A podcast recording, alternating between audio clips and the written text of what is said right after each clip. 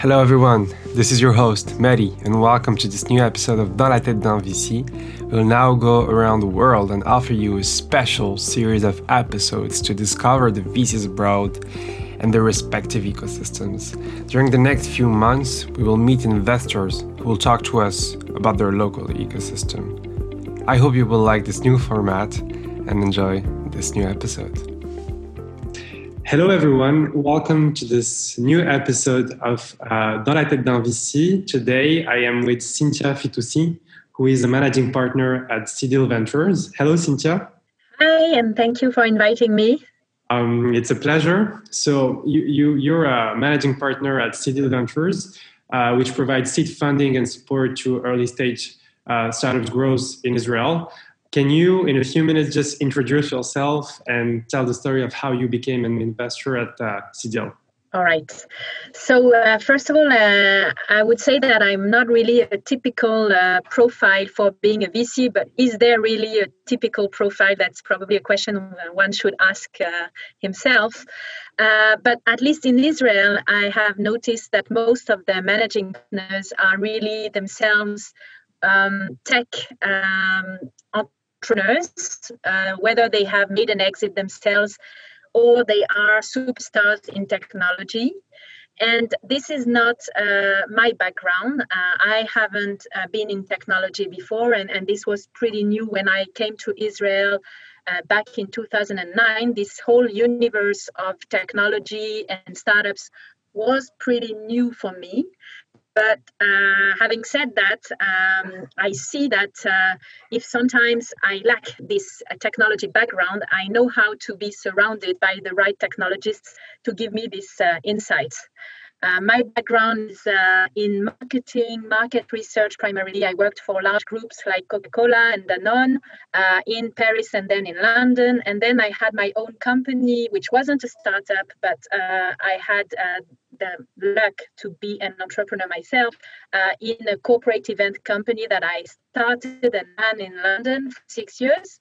And only when I came to Israel in 2009, I started my journey as in this world of startups and fascinating world of startups where i first created together with my partner audrey chokron we started an accelerator that was back really early. Uh, there were almost no accelerators.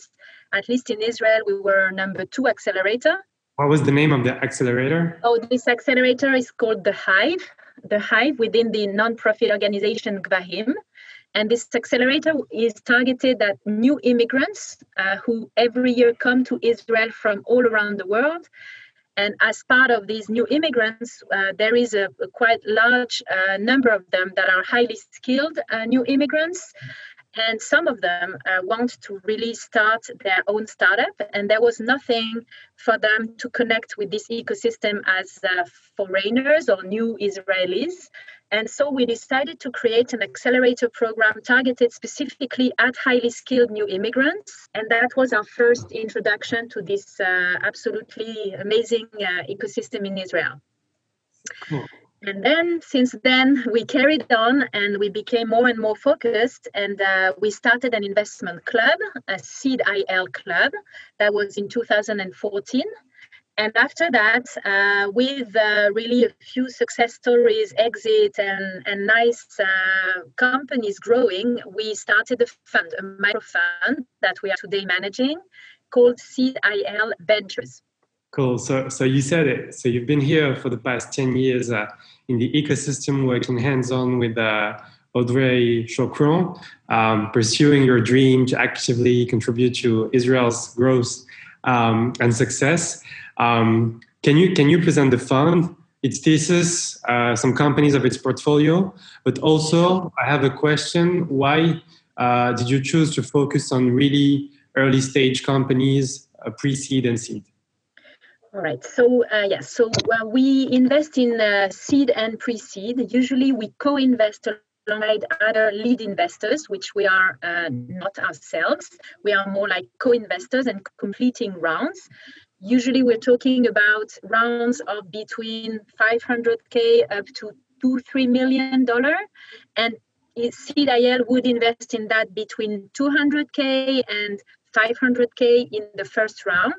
After that if the company is, is uh, growing uh, in the right direction we would typically add follow-on investments and we could double down our investment for example or, or even more um, and we like this stage because uh, we think it's a blank page that everything needs to be written down, and and that's where we started with the accelerator. It was even earlier than that, and we really we think that what we're good at is mainly uh, judging the. Um, the entrepreneurs the team that's really what we what we like and what where we feel that uh, we have a good intuition on and that's why this is the stage we like we like it when the big VCs haven't yet uh, taken their part, and it's more between friends and family and the large VCs. So we are in this position that uh, there is sometimes a, a, gap in this market where it's before the international growth or just starting to grow exp-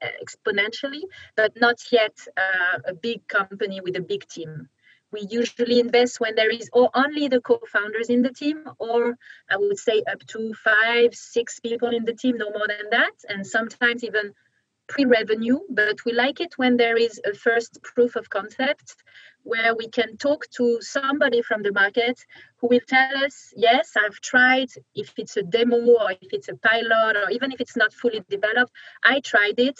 I feel that pain. I know it's uh, something that uh, could solve my problem and i've tried it against other solutions and i found that this is the best one and, and this is the reason why we like to have at least this first uh, kind of rational answer from the market. If it's not a product market fit yet, at least it's the first indication that there is yes. some in what the startup is doing.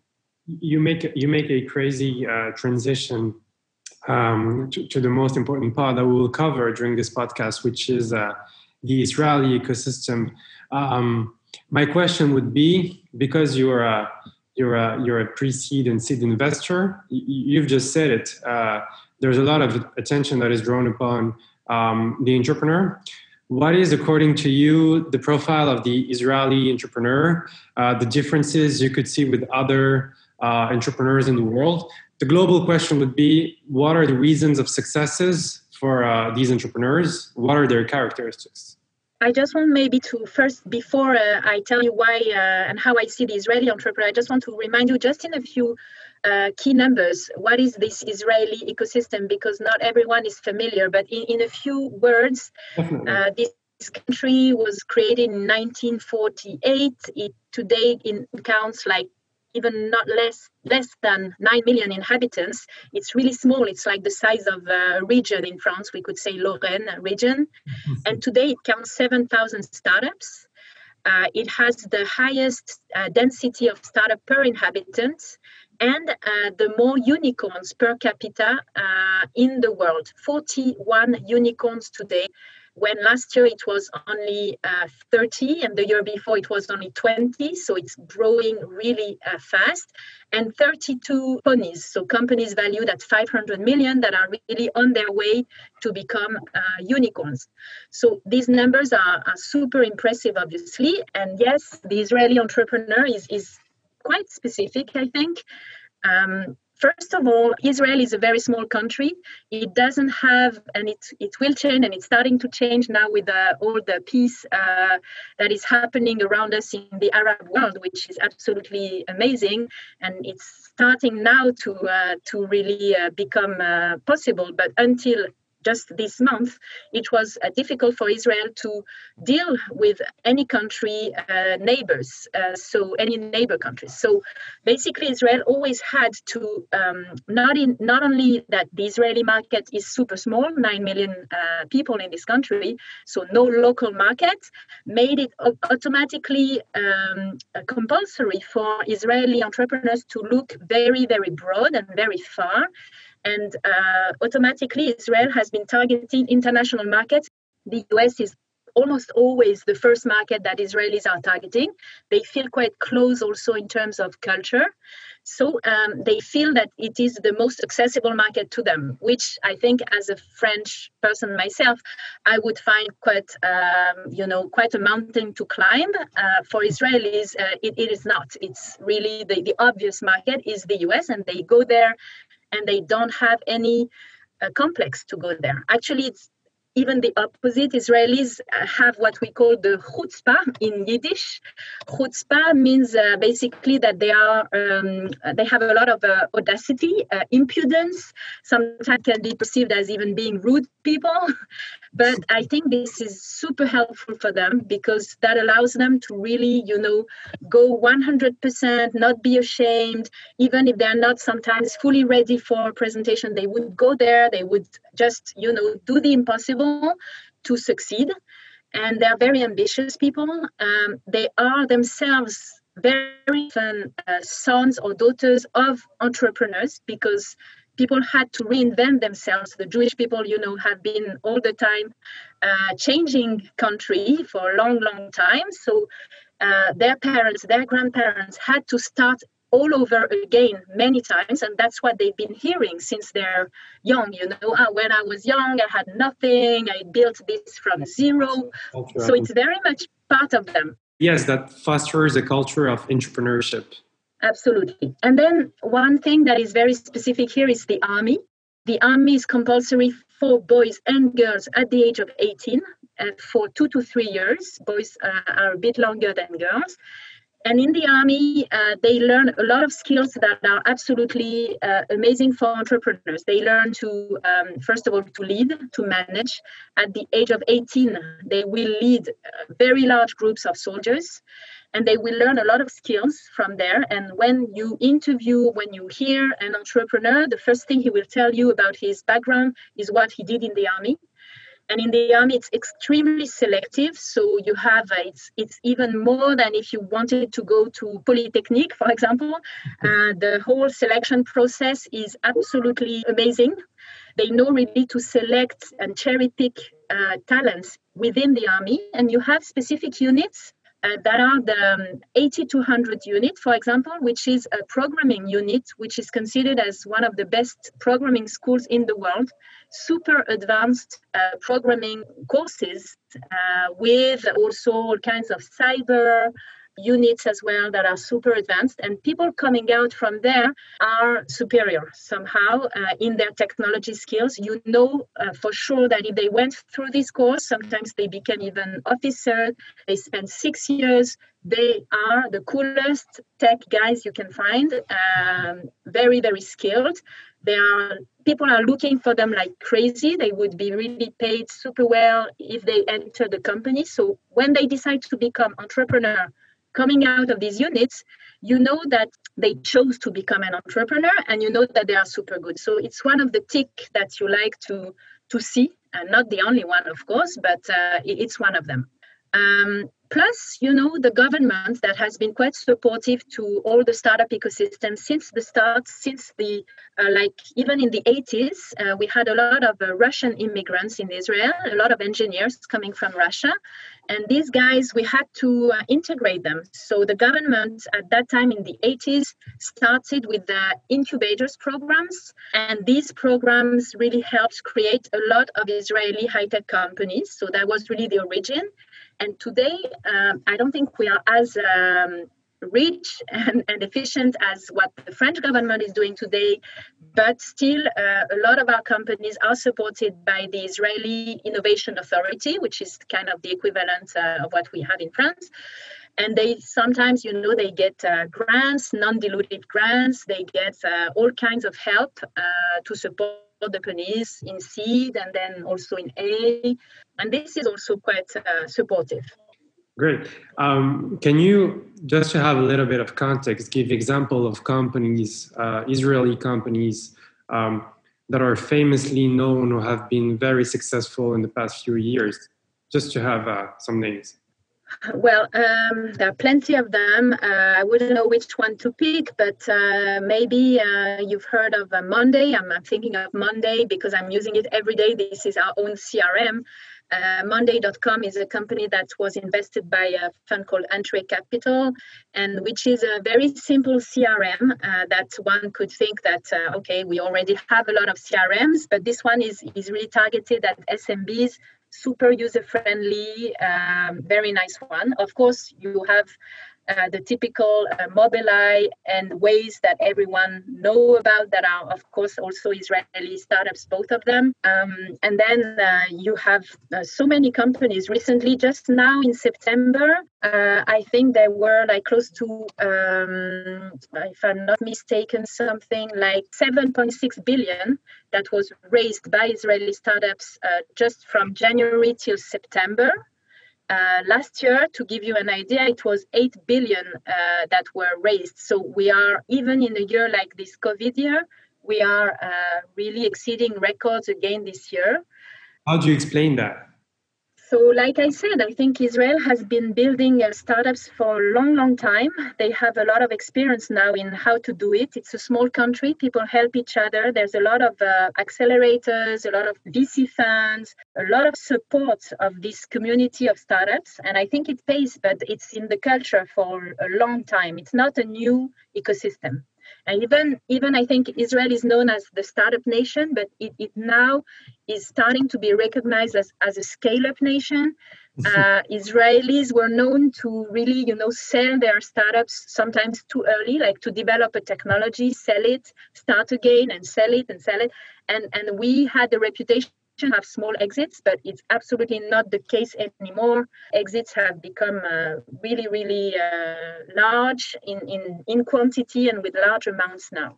But so, it's in every sector. If you ask me uh, what company, it's in every sector. Uh, Israel is known in cyber, obviously, very known, also in medical, because we have a um, electronic records of all uh, patients for a long, long time. When Israel was created, everything was already computerized. So we have a lot of data, and that's why Israel is strong in medical. But it's also now in fintech and in contech and uh, in ad tech and in edtech. It's absolutely across all sectors. And even in B2C, when you see the example of Waze, uh, is 80% of companies in Israel are, are B2B but uh, we start to see quite a lot of successful B2C as well. Can you? I'm very curious now that, it, that you talk about it. Can you give example of uh, promising B2B, B2C uh, Israeli companies uh, uh, that are future success? um, not easy to to tell you uh, from now like that. I don't know. I'm not sure. I have one in our in our portfolio uh, this is a, a, pretty amazing company that is uh, even a physical product. Uh, it's not uh, it's not uh, digital, but it's starting to be digital. There is a lot to to come in this company. A company called Nano Bebe, which is a baby bottle range of products with innovation within. Mainly, it's kind of the apple of the baby bottle uh, looks super cool in design, has a technology that allows to warm and to chill uh, the um, uh, maternity milk much faster and keeping all the baby's nut- vitamins for the baby uh, and the nutrients in a, in a, significantly better way. And this company was started by two engineers from uh, the Technion, the MIT equivalent uh, in Israel, uh, two engineers who had this crazy idea one day when they woke up. One of them woke up with his baby crying, and he thought there must be something to be done, not to be there for ages trying to heat uh, my uh, wife's milk. And he had this crazy idea and he developed it. And today they are selling for uh, two digit million dollars uh, in the US mainly, online and offline, in the major retailers. They have a whole range of uh, baby products and they are super successful. So, um, pretty amazing company. And um, okay, um, one more question because now that I think about it. So, you arrived in uh, Israel 10 years ago. You are now uh, on the heart of the ecosystem. Uh, I mean, working in the in the seed uh, ecosystem in Israel must be very hard because you must know a lot of people. You must be integrated how did you integrate in Israel, whereas you weren't, you weren't local, you were coming from France? Was it hard? How did you manage to do it? Right. Yeah, Israel is, is a small country. Everyone knows each other. You are like one degree to anyone, probably. So, uh, indeed, uh, somehow it's it's a great advantage because as a VC, when you want to get some uh, information and do some due diligence, personal due diligence on an entrepreneur it's super easy to do you you, you really you make a phone call to his previous employer to his previous officer in the army or uh, a colleague of him and and you will find out if this is a, a good entrepreneur and what is his reputation but as a new immigrant myself, uh, 11 years ago when I arrived, I had absolutely zero connection. Yes. And it wasn't easy. Uh, I have to say that the, the journey hasn't been always easy, and we are still fighting to, uh, you know, find our spot there in this ecosystem. The advantage is that uh, we are two women and we are two new immigrants. So uh, we are pretty memorable. People uh, notice us and know who we are but still we had to build our reputation and um, it's really with time and with uh, building our portfolio little by little that people started to recognize what we do and who we are and by adding value to our portfolio uh, I think this was the best way for us to be known and to be reliable for other funds because for us it's very important that funds, not only startups, entrepreneurs, and funds uh, recognize us and think about us at the top of their mind when they uh, want to raise money. Uh, it's about networking. It's about giving your time, uh, giving uh, some pro bono hours, mentoring, doing a lot of pro bono we really do it and, and we have a lot of pleasure in doing it and you know sometimes it's uh, it pays at some point but it takes time. It's a long term strategy. It's not something that will happen uh, in the next day. Yeah it's, it's been years now. I, I think that it's hard especially in israel. And um, it's super hard even if uh, you're in a new ecosystem and that you're investment thesis is seed. You have to be knowledgeable to a lot of people. You have to build a very strong network so that you can source deals from the very beginning. And especially, yeah, there's a lot of competition in Israel. I mean, there are hundreds now of funds uh, that do seed funding. So we're not alone. And very often, entrepreneurs would go to people they know, they trust. And sometimes we have to really fight to enter into rounds. It's not easy. Um, have you ever experienced a deal that you didn't have because you weren't from Israel? I don't know if it was because I was not from Israel, because sometimes uh, Israelis like that you are uh, more uh, international actually because they never target the israeli market like i said they would always target the us and possibly uh, europe so i would say that sometimes uh, we were not chosen because we were not american more than we were not israelis. And if for example a startup is not targeting europe at all which happens because it takes them sometimes five to ten years before they would go to turn to europe then they would see less relevance. And i, I think they are uh, probably right. They should go to a us investor if their target market is more the US because they will be more likely to, to help. Yes, and uh, regarding that, could you, for example, have a deal because you have an expertise of the European market one of the European markets in which the company wants to establish, or you have a network there. Is that something that is important to the entrepreneurs? For uh... very important, very important. As a fund, you have to differentiate yourself and you have to find your niche. And I think we very much perceive the European investors, although we do have some. Uh, American investors as part of our limited partners, but mainly European. And uh, for example, if I give you um, the case of the one of the, the sector that we look at at the moment, it's uh, construction tech. It's pretty new and it's a very untapped sector right now because you know construction is number one industry in the world but the digitization of this industry is extremely slow. It's very conservative.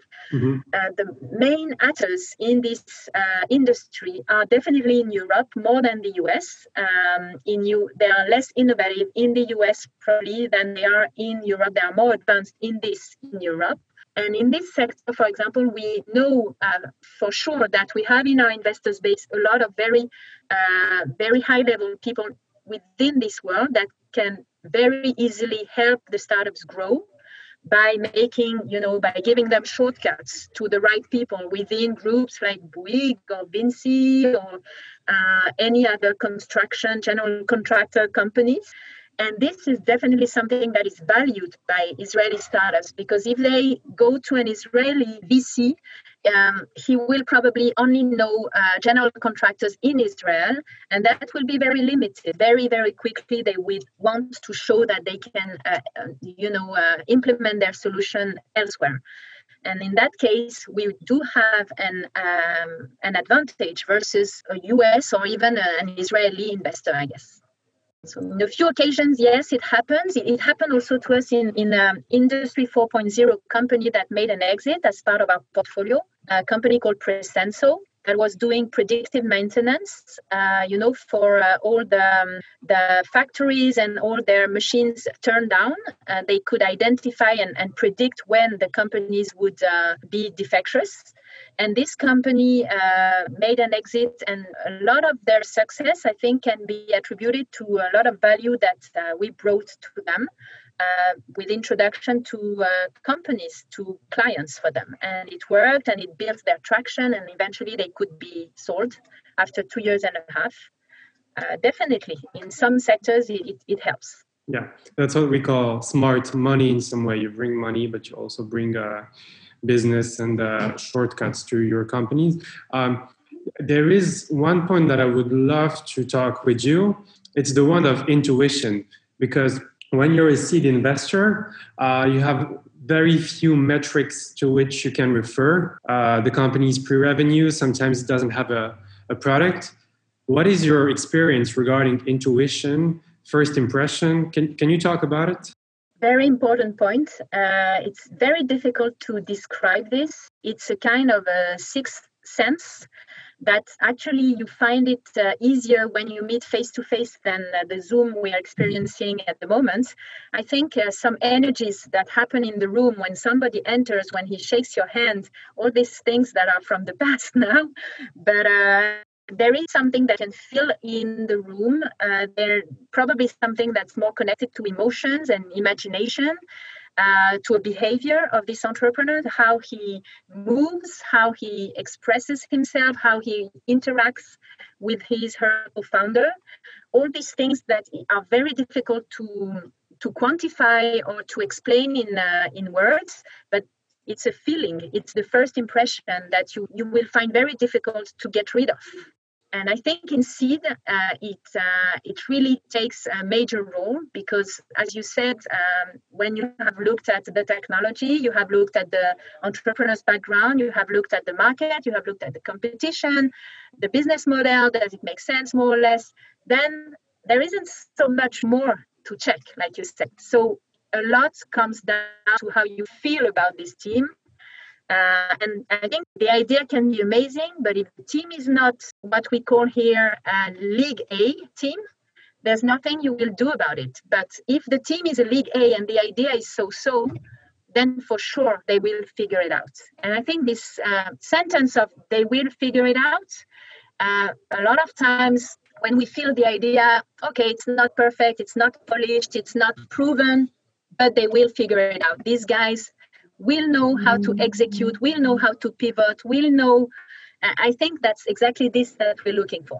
And what is a League A team to you? Just to have some characteristics. I mean, if you could just give yeah. me some traits that you've uh, remarked to all the people you've met for those past years, something mm-hmm. you can just say that your entrepreneurs are regarding to certain uh, characteristics. What, what is it? What does a League yeah. A entrepreneur is? So there are some um, some facts like the background of this uh, these teams. So what we what we said before, what did they do in the army is number one. What did they study? Where did they study is number two. But it's a lot less important in Israel than it is uh, elsewhere, I guess. What have they done? Uh, do they have some uh, legitimacy to be in this field today? What brought them to this idea? Uh, what, what was the journey to this idea? Uh, so these are, you know, things that you can check on LinkedIn somehow. But then there is all these other soft skills. Uh, I would say a combination of being uh, a visionary, so to really look ahead and know what's going to happen in the market in four or five years, to have a vision on that, but at the same time attention to detail and very execution driven because at the end of the day it's not enough to be visionary and it's not enough to be execution driven. You really have to combine the two of them. Uh, so that's what we would be looking at. And in terms of uh, execution uh, you know it's very simple details. But say for example you give some kind of assignment to a startup when you first meet and you ask them to whatever update you when they will get to their first pilot. Or you ask them to send you a competitive landscape. And this is the first time you will somehow test their execution uh, skills. You will see how they react over time and you will build a kind of knowledge cycle with them. And the earlier you meet them and the more you will be able to see how they behave on a time set. And this is really important. This is something we like to meet them as early as possible, even if they are not yet sure of what they are doing, they are not yet sure of their idea, but to see how they progress and how fast they progress, because it's also about being fast in this world of startups, being a fast learner, and know how to pivot. Uh, you failed here, uh, you tried this, it didn't work I will change one thing and I will check and, and again and again. And you know, to be able to fail and to uh, get up again is really, really also something that we are uh, trying to find in an entrepreneur their resilience. And just like, um, because uh, I'm, I'm wondering how long uh, does the investment uh, last? For example, between the moment that you just meet the entrepreneur and the moment he receives the check, how long does it take? Well, it depends. It could be uh, in some instances, we met the company a year before we invested. And at the time, we liked them and we, we really marked them as okay, great team, but idea is so so, or go to market seems complex, for example. A year after, uh, we hear about them, we read about them, another investor tells us about them and tells us, you know, they've, they've pivoted these guys. Now they don't target anymore uh, the growers, say in agtech, but now they target uh, the food manufacturers. And all of a sudden, it changes everything. It's the same technology, but it's a different go to market, and it's the same team that we liked. So typically, we would uh, write them a note and say, hey guys, would you please update us? We heard you pivoted. And then we would meet again, and boom, that's the time we would very quickly make the investment because we were already convinced by the entrepreneur. And then he showed us what happened within this year. And in that case, it's, it's super helpful for us because we already see where he failed, where, where he um, uh, got up. And, and then we are ready and we are mature to make the investment. On other occasions, it happened to us to make an investment in two weeks. Uh, it could be that uh, we met the entrepreneur, he already had um, a, a lead investor uh, we know his space because we looked at other opportunities in that space and we feel that they are really meeting a specific uh, pain point. We would really very fast make him meet with some lps in his sector uh, speak with clients uh, speak with industry experts. Then they would go to our investment committee because this is our process. We have a, a an investment committee uh, every month. If they pass that two, three days after, we are already in the legal steps of reviewing uh, the investment documents, and, and then investment can happen. So it can be as fast as two weeks or up to one, sometimes even two years. It, it happens. Just, um, just the last questions before we, we end the podcast. How do you personally feel about doing seed investments when it's very, very risky? Because actually, you bet on people and, uh, and that's something that you can really relate to like metrics how does the investor when he's a seed investor feel that the, when the money goes to an entrepreneur but he's really not sure that he's going to return uh, a lot of a lot of uh, ROI, return on investment. I mean, uh, uh, because a Series A investor is uh, not not sure that he's going to make a, a two, three, four, I don't know how much multiple, but the seed investor, either he can make a lot or he can lose it for a for large proportion. How do you feel about that, just personally? Well, that's what we like. That's what we like. That's what we take uh, pride for. Like uh, when we see a company that we looked at that was so young and that was so unsure, and when we see that they uh, they then made an exit or raised A and B, and the valuations has already gone ten times, really the satisfaction is huge. So we are ready to take that risk and we are ready to bet on these uh, young entrepreneurs and, and really to bet on them as people.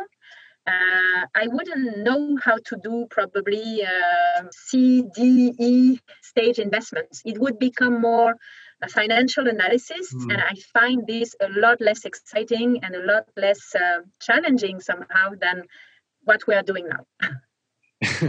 in some way, yeah. I mean, uh, if I could work in venture my whole life, I would do seed, like, just like yeah, it's a dream job. I have to say, being a seed stage VC is the dream job. I don't think you can quit and I don't think you can become something else afterwards because it has it all. You learn every day, you you really jump into a new universe every day. It has a lot of human factors in it, but also innovation, also technology. So yeah, seed is definitely fascinating that's the best job. Um, one last question before before I leave you, Cynthia. Thanks again for for your time today. Um, so so you left France uh, a decade ago. Um, do, do, you still do you still look the news on what's going on here in France, and uh, also do, do, can you say just uh, globally what is the opinion of uh, Israelis about the French market? Yeah, I actually left France 20 years ago because I, I, I spent uh, close to 10 years in London before I, I moved to Israel. But uh, of course, uh, I'm French, so I'm, I'm looking uh, at, at the French market as well. Um, I'm not so familiar. I'm reading a lot, but I'm, I haven't really met a lot of uh, French entrepreneurs, except for those who are here in Israel, because we have a, a, community of French tech here in Israel. So that there are a, a few uh, good entrepreneurs here. Um, I don't have so much good news about uh, how France is perceived in Israel. Hmm. I have to say they see it as the old continent a bit. Uh, they uh, also they kind of consider Europe as a whole, and they don't always see the difference between the countries.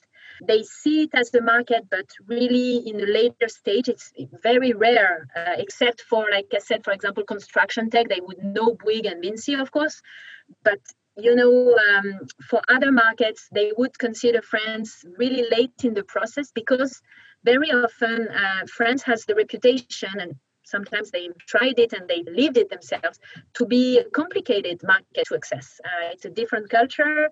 Uh, it's long processes. They don't get an honest answer uh, quickly, and and you know compared to the us market they feel a lot less familiar and and sometimes they're a bit tired of that tired of, oh, that's amazing what you're doing, blah, blah, blah. Let me think about it. And then six months later, nothing happens. Unfortunately, that's how uh, Israeli startups feel for France as a market.